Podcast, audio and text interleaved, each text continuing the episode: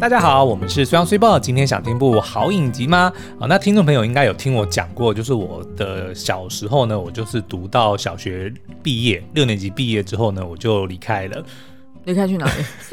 你讲这样子也有点恐怖。Okay, 我就离开台湾，然后就出国留学了嘛。嗯，所以我的中文基本上就是停在这个小六的这个等级哦。但是还好呢，就是我妈那时候给了我两套书，嗯，一个呢是金庸的武侠小说一整套，第二个呢是一本原文的《三国演义》哦。你今天是要卖书吗？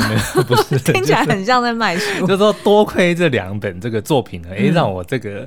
哎、欸，中文的水准还能维持一定的这个水平哦。嗯，但是呢，也因为这样，就让我从小就爱上了这个金庸跟三国。嗯、那尤其是三国，大家都知道呢，它是应该算是被改编成游戏或者是动漫最多的一个呃中华文化的一个题材哦。那我玩过的这个三国游戏呢，就是竹繁不及备载。你看，要顺便丢随随时丢一个成语出来哦。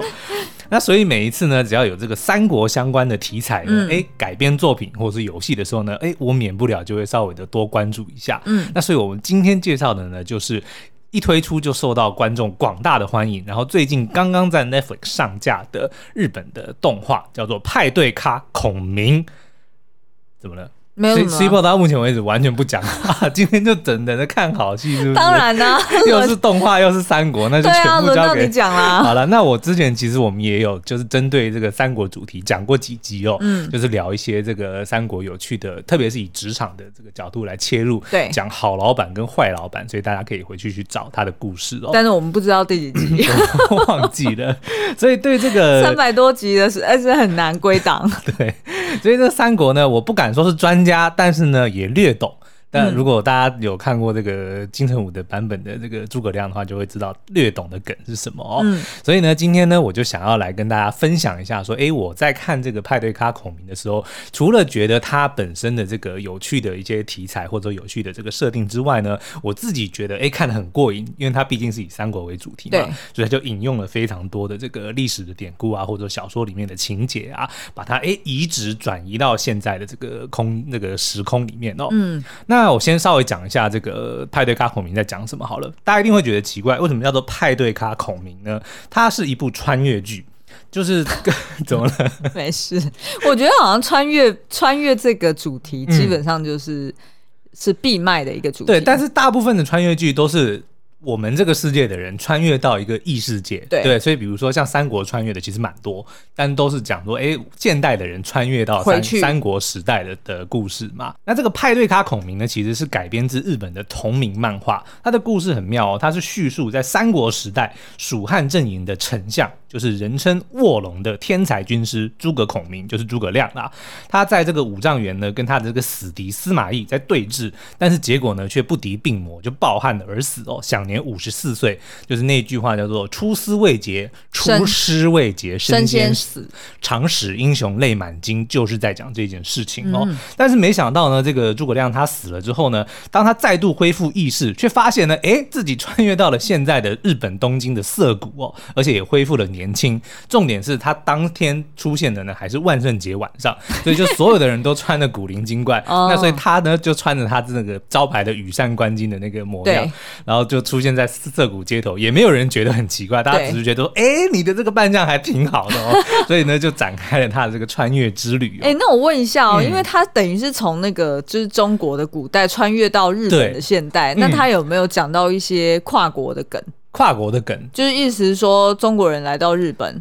然后感到很 confused，呃，他倒没有这样讲，但是的确就是女主角有有问他说：“你不是中国人吗？你为什么会讲日文？”哦，他这样问。对，他说：“我也不知道，反正我就是很顺口的就讲出来，就是日文。”就是我觉得这是作者聪明的地方，的确要交代一下，完全不用去讨论这个设定，反正他就是转世到这个现代，然后他就是会讲日文，嗯、然后他就是会恢复了年轻哦。那可是因为他就是来到这个现代，他觉得很 confused 嘛，然后在这个非常困惑的时候呢，他突然听见了女主角的歌声。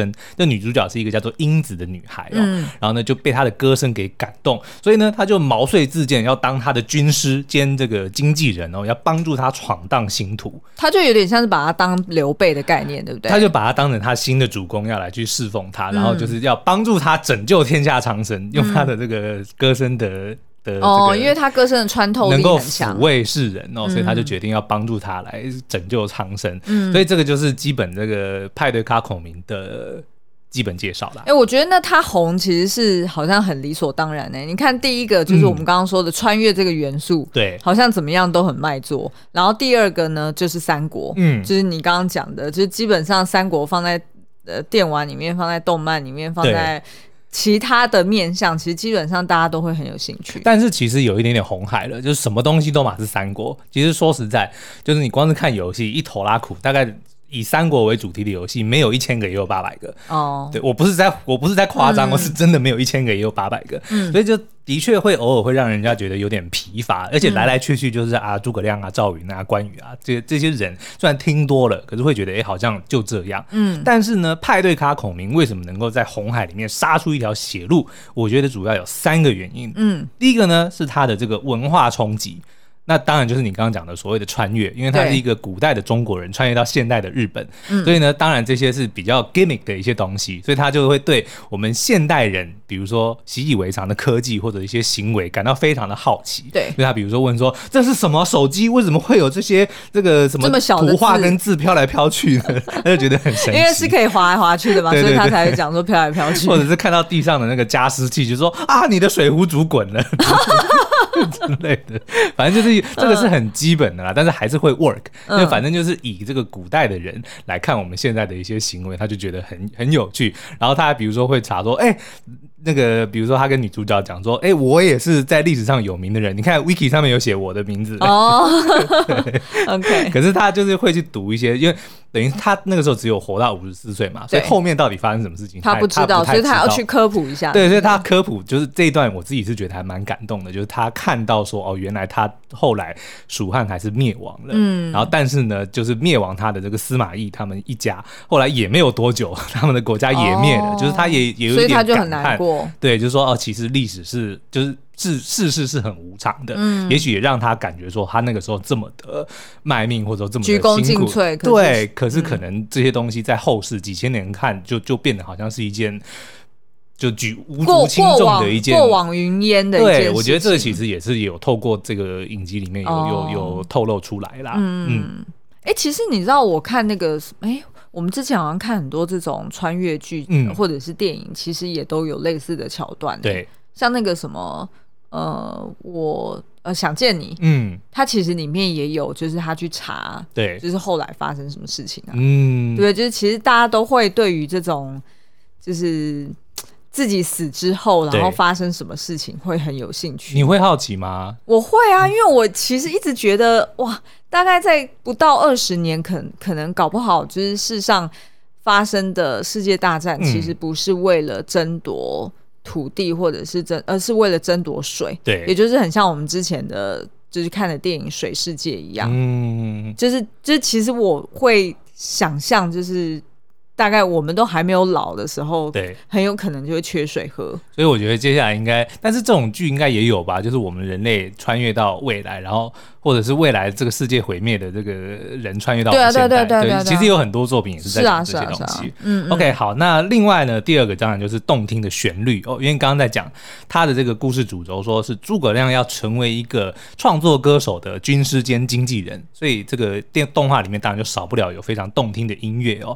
那这个在这个是在漫画版里面就比较看不到的，因为漫画虽然是也是讲一样的故事，但是毕竟它没有音乐搭配嘛，所以动画版呢就把这些里面他所写出来说哦，有很动听的歌曲呀、啊、等等的，就附上真正的旋律。那里面有一些是翻唱经典歌曲，但是也有是专门为了这部影集的角色的心境啊，或者说他的一些剧情所打造的原创歌曲哦。所以呢，这个是绝对是非常的这个。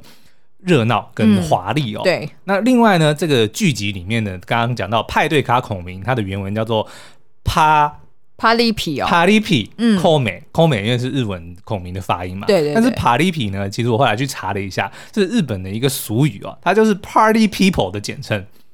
哎，它的拼法是 P A R I P I，对，帕里皮，我不知道它 可能是他们的发音吧，反正就是他们的俗称，就是说很爱去。跑趴的，就是派对咖的意思。哦、对，所以他的 Paripi Kome 其实翻成派对咖孔明是非常的贴切啊，哦、所以也就就反映了说这一部剧它就是一个非常嗨，然后非常欢乐的一个影集哦。嗯，嗯。那但是呢，因为我们可以看到孔明唱 rap，有，而且唱一唱还突然念诗，这就是厉害的地方。嗯、可是我觉得我自己最喜欢的其实是撇除刚刚，因为这两个都比较表面，就是那个文化冲击跟这个音乐的这个动听的旋律哦。嗯、可是我觉得它真正厉害的是它经典的重塑。嗯，那经典的重塑指的是什么呢？是因为呢，这个作者看得出来，他其实也跟我一样是一个三国迷，而且他其实应该是正史跟这个演义都有涉略哦。因为大家我们大家比较常知道的是《三国演义》，对，但是也许有些人不知道，《三国演义》其实是一本小说，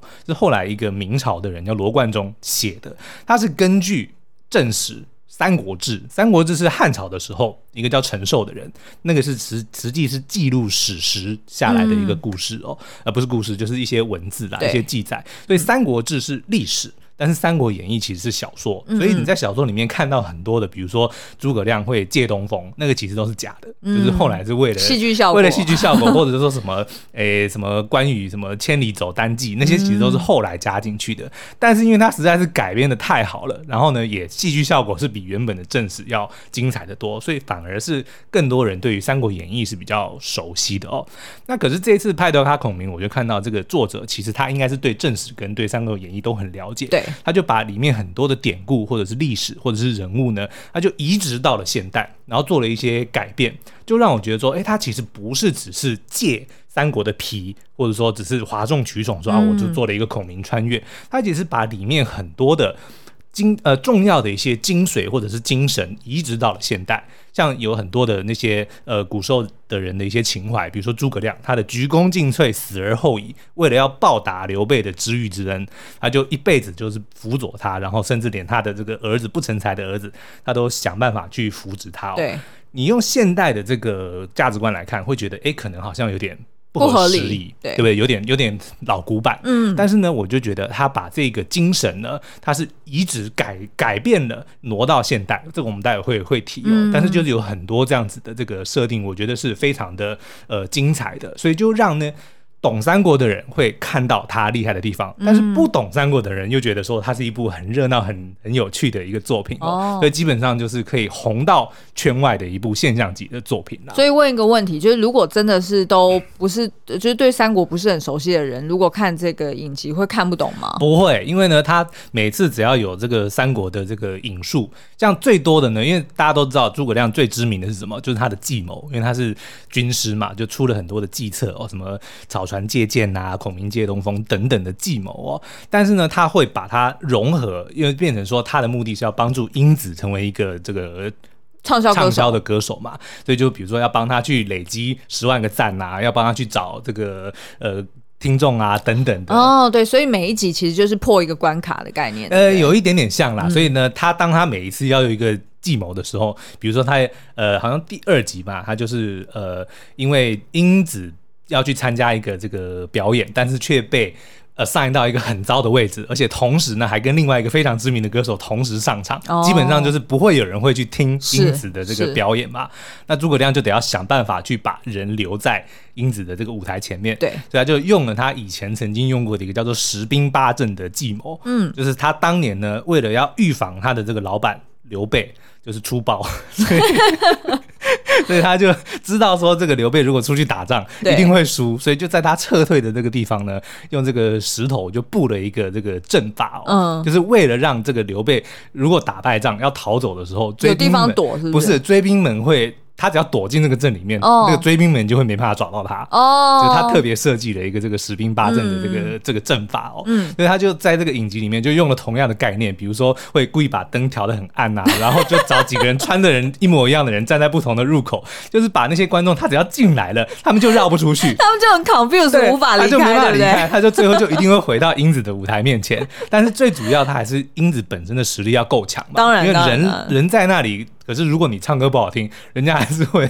还是会受不了。对对，但是他就是用这个计谋把人留下来之后，再靠着英子的这个唱功呢，哎，果然就让他瞬间就打败了原本比较知名的那个那个歌手。嗯、所以就是有前面就是有一些这种哎很很知名的战役或者是一些很知名的计谋哦，就被挪到现代来使用。但是他会说明一下，他前面会讲，因为呢，这个这个我觉得动画很很经典的是，他前面那个配音旁白呢，是一个很知名的三国游戏叫做《真三国无双》里面的一个配音员来配的，所以他开头的时候呢，他就是用那个古典的，就有点像游戏的开场，说东汉末年什么天下三分，然后就开始讲，有点像讲古的故事哦。但是讲完就是前前提的，像刚刚讲的那个十兵八阵，他就讲说啊，这个陆逊打败刘备，然后但是呢，却进入了这个诸葛亮设下的十兵八阵之后，呃，十十兵八阵里面，然后就迷路了，然后讲完之后就跳回现代，然后就讲说，因为英子遇到了什么问题，所以诸葛亮就要用同样的招式，然后所以我们就会很好奇说，那他到底会怎么样把以前的那个计谋挪到现在来用？哎、欸，那我觉得这真的是会蛮想要把它全部追完，然后看收集几几种计谋。对，其实感觉好像也蛮蛮实用的。就是如果有时候在职场上面遇到什么问题，你也可以用的。譬如说什么呃，你要去做 presentation，、嗯、然后你很怕就是底下的人会离开，那你 上报你就是把你的会议室 弄得很昏暗，然后让人家出不去之类的。哎、欸，你不要以为这个小说是。看好玩的哦，你知道那个历史上使用《三国演义》最成功的一个人叫做努尔哈赤。嗯，努尔哈赤是谁？就是皇太宗他老爸。所以基本上就是清朝的皇太极啊，皇太 对我讲皇太宗，对你讲皇太宗，皇太皇太极，皇太极就是清朝的开国皇帝。所以基本上呢，清朝就是努尔哈赤给打给打下来的。嗯，他生平最爱读的一本书就是《三国演义》，然后呢，他也成功的用里面的离间计，就是杀掉了这个呃那个时候明朝非常厉害的一个将领，叫做袁崇焕。嗯，所以才让他们得以入关，然后统一天下。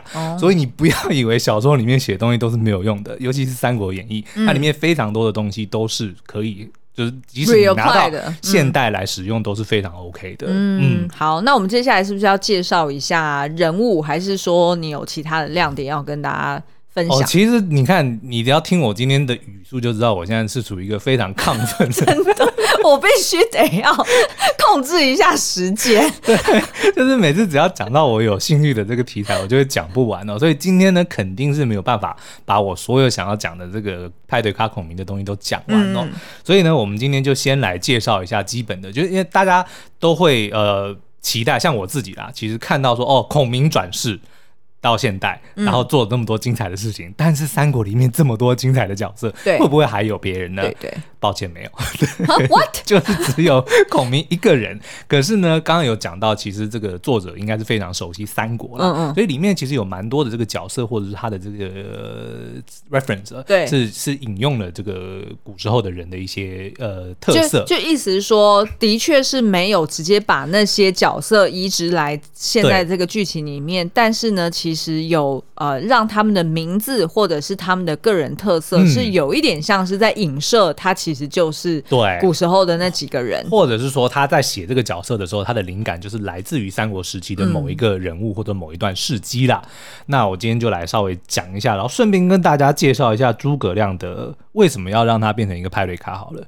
我什么意思？就其实是一个、哦、是一个很合理的设定啊，哦、就不是不是纯粹只是因为他是哦三国的代表人物，然后把他带过来，就是让这个诸葛亮是一个喜欢音乐的人，然后能够成为音乐经纪人。其实呢，在这个正史里面，或者说在《三国演演义》里面，其实是有一些蛛丝马迹可以这个追寻的、哦。好，那如果是这样子，我们今天大概只能讲完就是里面的重要角色，嗯，对不对？我们就我们就把角色讲完，然后呃，下一集如果大家还想要听苏央更亢奋的讲更多的话，那就来敲碗。想要听我讲他的计谋呢，或者说讲他的一些情怀等等的，对对对哦，那就欢迎大家在 Apple Podcast 下五星留言跟我们讲。好，那大家都知道诸葛亮呢，就是这个古今中外，我不知道中外有没有啦，但是就是古应该有吧？对，应该、嗯、外国人应该对于至少日本、韩国，然后东南亚应该都对于孔明是很熟悉的。对，而且我刚刚提到的那个《三国无双》那个游戏，其实全世界都卖的很好，所以大家其实应该对于三国里面的人算是熟悉的、那诸葛亮呢，应该就可以叫做是古今中外都认可的是一个天才、喔。对，但是大家都以为说，哦，那他就是治国很厉害，因为他是一个丞相嘛。然后呢，他打仗很厉害，是因为他是一个军师。师嘛，但是不止，他还是一个非常厉害的音乐家。文学家还有发明家，哎、欸，怎么感觉有点像达文西呀、啊？他其实我觉得有一点点像哎，就是 门塞 门塞，你又投胎啦？孔明孔明，好好对啊，好了，你知道吗？就是有传说，就是天灯也是他发明的。哎、欸，不对，猛塞其实是比。诸葛亮晚呢、欸？晚很多啊，因为达文西是文艺复兴时期，所以反而是那个诸葛亮投投胎成为了猛塞，对不对？啊，对不起，打断你。好了，就说天灯都都据传是他发明的，因为天灯另外一个名字叫做孔明灯嘛，嗯，对不对？然后呢的，当然他的这个文笔也是非常的好哦，像他有写过两篇流传千古的《出师表》，里面金句无数，《出师表》我还会背那么一点点呢。陈亮言：先帝创业未半，今中道崩殂。哎，忘记了，就只有两句。没有陈亮言：先帝创业未半，做中道崩殂。今天下三分，益州疲弊，此诚危急存亡之秋也。然中日之臣不忘记。但是还还背了一些些啦，对对，毕竟是很久很久以前的。但是你看哦，刚刚光是讲那里面呢，你就已经听到很多我们后世在用的一些成语，对，跟京剧都是出自里面哦。像刚刚提的“危急存亡之秋”啊，“妄自菲薄”啊，“作奸犯科”啊，“鞠躬尽瘁，死而后已”等等的，对，都是我们常常使用的。所以基本上呢，这两篇文章都被后世认为是无懈可击的，而且是这个怎么讲？完全表达了他心中的那种遗憾跟那种壮志未酬的那种、嗯、那种感受哦。嗯嗯。然后呢，在这个小说跟动画里面呢，孔明最喜欢就是装神秘，所以你永远都 没办法预测他下一步是什么。对。然后当你就是被他就是发现的时候呢，你已经中计就太晚了。嗯、所以后面呢，鲁迅曾经评论呢，诸葛亮多智而近妖，就是聪明到跟妖怪一样是他的一个一个评语哦。嗯嗯。那可是呢？讲到呃，除了这些之外，他的音乐造诣其实很高哦，是哦，对。虽然讲到音乐的时候，三国的音乐人物哦，嗯、应该大家首推的是谁？是他的死对头周瑜哦，因为周瑜他有特别去写哦，有有有一句话叫做“曲有误，周郎顾”，就是在后面如果有人怎么弹琴或吹弹错，只要有一点点音吹错或弹错，他马上就会回头看说你弹啥小。嗯对，这就是这就是顾的意思。对，反正 顾其实就是车你呀。对对对，周郎顾人怨。好，反正就就是他的这个音乐造诣，其实周瑜是出了名的厉害哦。嗯。可是呢，其实诸葛亮也很强，因为在里面其实有曾经出现过非常多诸葛亮弹琴的桥段。最有名的呢，就是一个叫做《空城计》的故事。哦。这下次有机会再跟大家的分享了。反正就是在这个《三国演义》里面呢，曾经出现过很多是诸葛亮弹琴的这个桥段哦。嗯。不止。如此哦，他还会写歌，他还写了不少的歌。哇，创作型才子。对对对，像这个在一开始那个刘备第一次来拜访孔明的时候呢，就在他的那个隆中的那块那个地方啊，嗯、就听到一个农夫在那边唱歌，唱的歌就是诸葛亮写的，那词写的还不错哦。他说：“苍、嗯、天如圆盖，嗯，陆地似棋局，世人黑白分，往来真荣辱，荣者自安安，辱者定碌碌。”哦，嗯，对，当然。曲调我们没办法去想象，对，但是呢，他看来是作词作曲都是一，一流的，对，嗯、所以呢，从他对于音乐的这个爱好跟他的造诣看来呢，让。诸葛亮在这部这个动画里面变成是一个诶会被音乐打动，然后立志要帮助一个创作歌手成为巨星的这个经纪人哦，其实也不是随便设定的，我觉得其实还蛮合理的啦。嗯，虽然我当初一开始看到这个趴这个派对咖孔明，我就在想一定要有周瑜啊，对不对？对对对，对，我就一直在期待说怎么可以会没有周瑜？哎，会不会后面会出现？目前看到是还没有啦，就是漫画，因为这个动画目前只演到十二集嘛，然后十二集可能就是只有漫画目前的三分之一左右，嗯，但是后面呢，目前目前看到是都没有哦，没有其他角色，没有其他转世的人，但是有其他就是呃，让会让我们想到其他三国里面的人物哦。那比如说呢，女主角她叫做月见英子哦，嗯，那英子就是那个英雄的英哦，对，然后月。月亮就是看见月亮的月见英子，对对，她是这个被设定成为是一个想要成名、成为知名创作歌手的女孩子哦。然后孔明第一次听见她的歌声的时候呢，就大受感动，然后甚至还在英子的身上看见自己主公刘备的影子，认为呢英子是可以用歌声来造福世人，所以才决定说要把这个英子当成自己的这个君主一样去辅佐哦。嗯，然后呢，英子她是源自于哪一个角色呢？我觉得性格上面是看不准的，可是他的名字里面“月见英子”里面就有月英。对，然后呢，据传这个诸葛亮的夫人，他的老婆就叫做黄月英。哦、对，但是黄月英这个名字其实是，当然在游戏里面，比如说这个《三国无双》，他就只是的确就直接叫他黄月英哦。嗯、但是在我记得我看到的这个故事里面，其实。并没有指明她叫什么名字，就是黄夫人。哦，但是后来就是比如说民间的传说里面有有一说是她叫黄月英啦。哦，对，所以但是被日本就是拿去在游戏里面去 coin 了之后，就大家都、嗯、都叫黄夫人叫黄月英，嗯，就跟孙权的妹妹叫孙尚香一样。其实，在《三国演义》里面是没有讲他的什么名字。孙尚香也不是一个就是确认的名字，不是确认的名字，哦、应该是就是后来才才取的了。哦，对，那但是呢，虽然他的名字跟孔明的老婆月英很像，但是他们之间呢，其实是并没有爱情的。嗯，就是他这个。并不是在讲他们之间的爱情故事，他们比较像是师徒之情，他们比较像是师徒好友，然后就是君主跟这个臣子之间的，对，所以是还蛮蛮妙。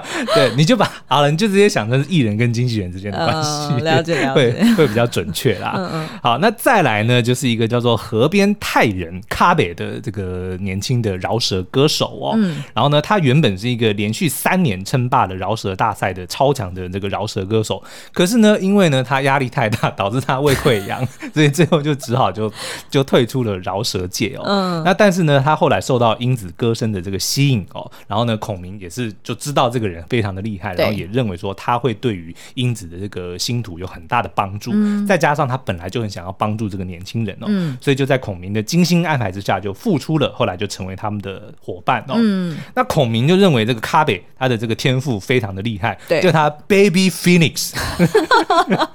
就是凤雏啦，嗯嗯，对，那这个凤雏呢，呃，除了有这个浴火重生的隐喻之外呢，凤雏也是三国时期跟诸葛亮，就是卧龙先生齐名的一个另外一个军师，叫做庞统，对，他的绰号哦，嗯，那个时候甚至还有说卧龙跟凤雏，你只要得到其中一个人，你就可以安天下的这个说法哦，嗯，那后来刘备呢，这两个都有，但是呢，也没有安天下，那是谁的问题呢？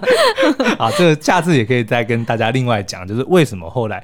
诸就是刘备有这个两个这么厉害的军师，却还是没有办法统一天下。嗯，嗯，OK。那但是值得一提的是，当这个卡北后来跟孔明在饶舌 battle 这一段还蛮好笑的。为什么卡北会突然跟孔明 battle？就是他用计啊，就是他知道卡北还是很热爱饶舌，但是只是因为身体不好，对，然后他又有心魔，然后肚肚子又有胃溃疡哦，所以就是孔明就有点用激将法的方式，就是然后顺便还在他的饮料里面偷放了，好像。胃乳还是什么的，哦，让他舒服一点。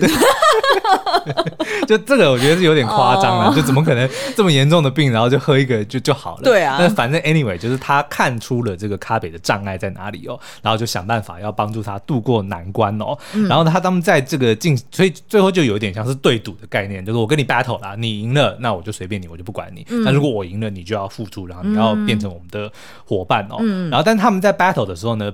就是他的背影，他们其实就幻幻化成为另外两个三国时代的这个知名的人物哦，嗯、一个叫做赵云，一个叫做姜维。嗯，赵云应该你应该就连你应该都听过吧？为什么要讲就连我？因为你对三国是超级不熟的人啊。嗯，对，还好啦。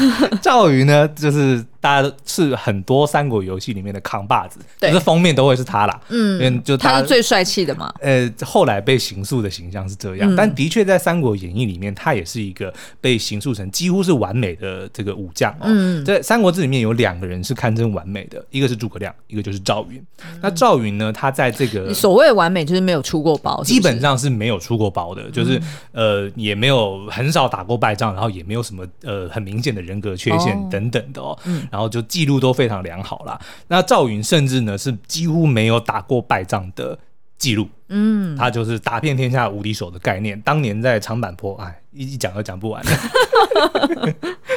好了，那反正呢，就是呃，他一生都几乎没有打打到败仗哦。一直到他七十几岁的时候呢，叫他的那个军旅的生涯末期，就遇见了哎，那个时候曹操曹呃曹魏手下有一个年轻的将领叫做姜维哦。这个小孩呢，就看起来呃。貌就怎么其貌不扬哎，但是呢，他不止识破了诸葛亮的计谋哦，他还跟赵云单挑了几十回合哦，就是能文能武了。对，嗯、你如果去看那个《三国演义》三国的游戏里面呢，他是少数智力跟武力都超过九十的人哦。对，的确是很很难有人可以同时兼具哈。对对对，嗯、那反正呢，就是赵让这个赵云就是呃。怎么讲？刮目相看，然后就赶快回去，就跟这个诸葛亮报告说：“哎、欸，隔壁有一个新人哦，有一个、呃、有一个很厉害哦。”然后那因为那个时候其实蜀汉呃蜀国已经就是人才都死的差不多了，然后也没有什么新的人才嘛，所以诸葛亮其实那个时候是非常着急的。所以他当听说有一个这就是麒麟儿。那个姜维出现的时候，他就起心动念，决定要想办法把他收服过来哦。嗯、然后最后呢，也就成功招降了姜维，然后还告诉他说：“你投降我，我会倾我全身之的，就是倾全力，把我一生所学的所有东西全部交给你。哦就是基本上就要培养他成为这个接班人的概念啦。嗯”那后来有培养成功吗？还算是他等于是的确是诸葛亮死之后，蜀汉的这个算是栋梁啦。哦、但是当然他的才能是。比诸葛亮还是差蛮多的，嗯、所以基本上只是延长了蜀汉灭亡的这个时间，哦、但是基本上是没有像诸葛亮这么这么厉害啦。嗯，对啊。好，那可是在这个回到动画里面呢，我们看到这个反过来哦，因为他呃反而是。卡北这个年轻的人他你看到他的背影是化身成为赵云，因为基本上是在、嗯、呃隐喻说他是他才是那个打遍天下无敌手的人，因为的确他过去三年都称霸嘛，所以他才是饶舌界的这个王牌，嗯，这个老将。那反而呢，哎，这个诸葛亮的是化身成为年轻的那个姜维，因为他是刚刚踏入饶舌界的新人，哦、要挑战我们这个霸主嘛。OK OK。对，但但是呢，其实这一段故事背后的隐喻其实是反过来的，哦，是因为诸葛亮想要招招降。姜维，对对对，对他想要招降这个卡北，就是让他复出，嗯、然后让他就是加入他们，所以才会有这个安排。哦，所以他这样子这个画面其实它只是一个彩蛋，它、嗯、其实并不是说要就是结合那个剧情有什么寓意，对不对？他其实就是说，哎、呃欸，我知道这件事情，就是欣赏一个年轻人的才能啊，对，对，对，对，然后就是希望能够让，因为。其实很多的时候呢，就《三国演义》呢，其实是很明显的是比较偏这个蜀汉派的，就是呢，曹操是坏人，啊啊、然后刘备他们是好人哦，对对对，所以这样子的这个前提之下呢，当然。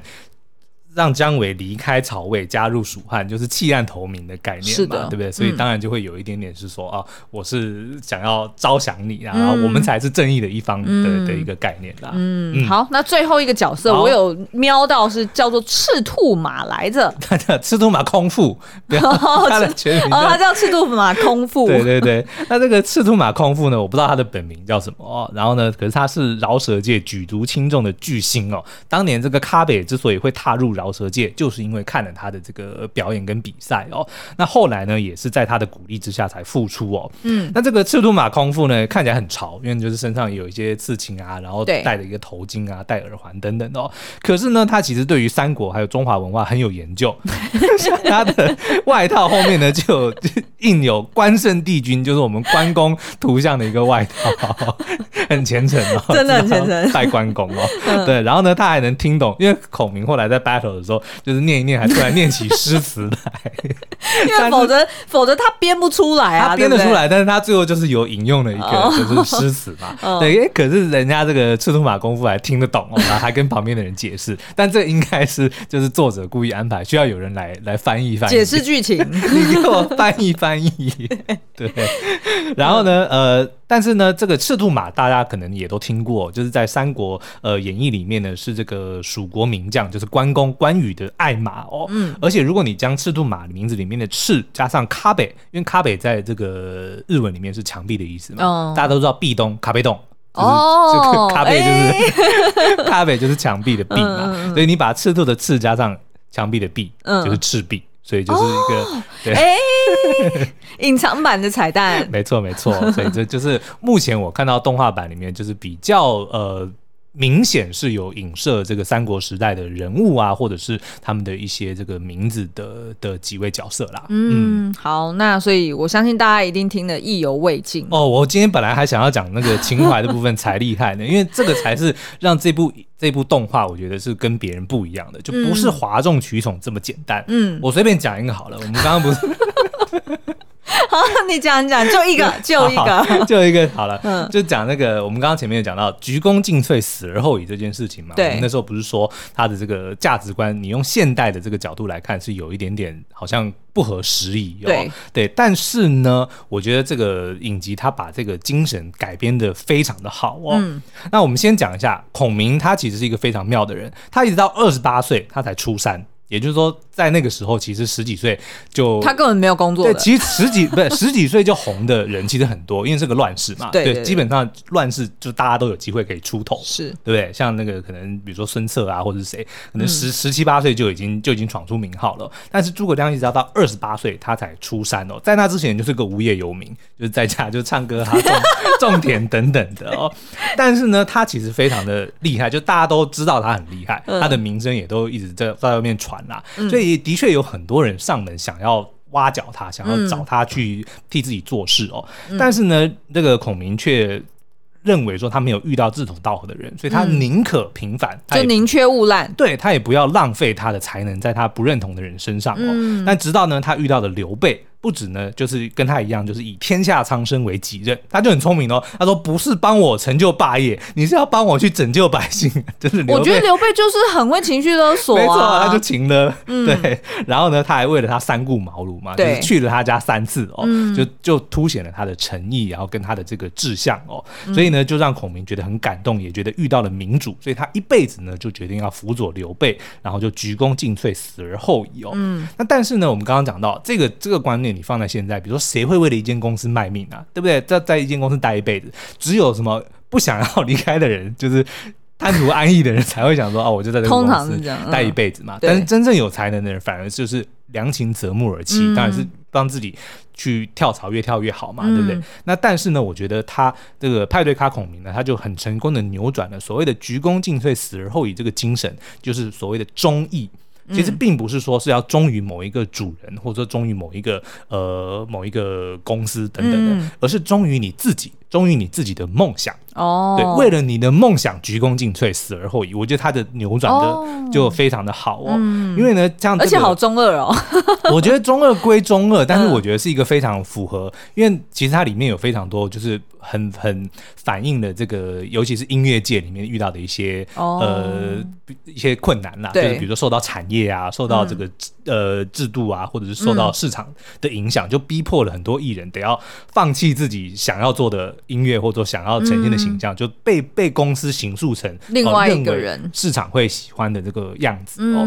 那所以很多的这些年轻人，比如说英子啊，或者卡北啊，或者其他的这些音乐人呢，他们虽然对音乐有很大的热情哦，但是会在现实的打压之下，就会失去方向跟动力，甚至会变成不是不是自己的人的样子哦。嗯。然后呢，但是孔明他表面出出现是在帮大家策划，对，出谋策划，帮他们就是想办法能够能够红嘛。但是更深一层的。其实孔明代表的是希望跟梦想，然后这一次孔明呢，就是他不再需要，因为他其实是累死的，你知道吗？他在 上辈子过劳死，对，事必清宫，那个时候。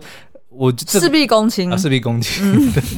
我想事毕清宫，对，亲家母，亲家公。对，那个时候呢，他对手司马懿聪明的很，干嘛要把我们的窗帘往旁边拨？讲的有点热。OK，那个时候他不是在五丈原跟这个司马懿对峙吗？但是司马懿因为他知道打不过诸葛亮，所以他就跟他那边拖，然后呢就。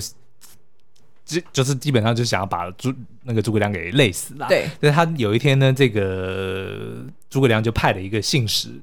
嗯，派了一个那个什么 messenger messenger 来，因为诸葛亮就是要激司马懿出来打仗嘛。对，司马懿就是不打，他说反正我拖死你这样。然后就所以就送了这个司马懿一一套女人的衣服。嗯，就反正就是取笑他说你就是跟个娘儿们一样，就是不敢出来打仗啊等等的，非常政治不正确。对 对，但在那个时候 是蛮有用的。司马懿厉害了，他还直接就哎拿来比一比，说哦谢谢 这件衣服真好看。但是呢，他不止不生气，他还在走之前呢问了一下。那个使者说：“丞相最近好吗？吃得好吗？睡得好吗？嗯、然后那个那个使者就讲说，哦，丞相事情太多了，然后很忙，吃的很少。嗯、然后呢，这个里面的事情呢，只要打五十仗以上的那个案子，他都要亲自的去审问。嗯，反正就是非常的非常非常操劳，然后吃的东西也少，睡得也不好。嗯、然后呢，那个使者走了之后呢，司马懿就对着身边的人说：“ 嘿，诸葛亮快要死了，我们我们很快就要赢了。”这就是司马懿厉害的地方。嗯，但是呢，反正就是要讲回来说。诸葛亮在那个时候，他的鞠躬尽瘁，死而后已，是因为出自于自己的那个怎么讲？就是对于刘备，然后以及对于自己呃。有过这样子的知遇之恩，对，他就他觉得他一定要燃烧了自己一辈子的性命，没错。但是来到了现代，他的这个漫呃就是动画，他就是改成说，哎，你应该是要为了你自己的梦想以及你相信的信念，对，去去牺牲你自己。是，然后、嗯、然后他也不是在告诉大家说，哦，你什么事情都都得要做到完美，或者说都要像他上辈子那样。因为的确呢，嗯、这个孔明看得出来，他是对于他那个时候死在五丈原是很有遗憾的。哦，对，但是他这一次呢，就是改变了他的这个心态，所以他也不是在宣扬说大家要学他以前那个样子，嗯，所以要做到死为止，嗯，而是呢，你如果相信你的梦想，它是值得你。尽一切的努力去实现，然后只要你够坚定的话，你就会吸引够多的人跟你一起来实现梦想。哦，所以这就是孔明他的，哦，就大家一起打拼的意思。对，对，就是把他那个事必躬亲，或者是那个鞠躬尽瘁的那个精神扭转成为是忠于你自己的梦想，忠于你自己。嗯，然后你可以为了这件事情，为了这个梦想，为了你自己去牺牲一切。他把它扭转成这样了，我是觉得非常的好。嗯，嗯，那其实还有很多其他的情怀，英雄惜英雄啊，天下苍生啊，嗯、然后里面还有非常多的计谋，虽然全部都列出来了，但是我要在这边无情的把它咔掉。对啦，反正呢，大家如果听了今天的这个节目，觉得说，哎，还想要听我们聊更多的派对卡孔明，或者说，哎，只只是想要听我讲古的话呢，也欢迎欢迎大家直接留言，是不是需要应该要开一个单元叫做三国系列？不管是这个三国系列是呃动漫里面的，还是呃电玩里面的。甚或是呢，我们怎么把它运用在职场人生当中？嗯，大家是不是觉得苏央真的讲的很好？其实大概每周一、三、五里面，至少要有一天要来聊一个三国系列。那如果你开一个职场的单元呢，我就开一个三国的单元。不用，我们可以合并啊，撒尿牛丸坐在一起啊。好了，那所以以上就是我们今天的这个派对咖孔明哦。那也欢迎大家到 Apple Podcast 底下五星留言告诉我们哦。好，拜拜。告诉我们什么？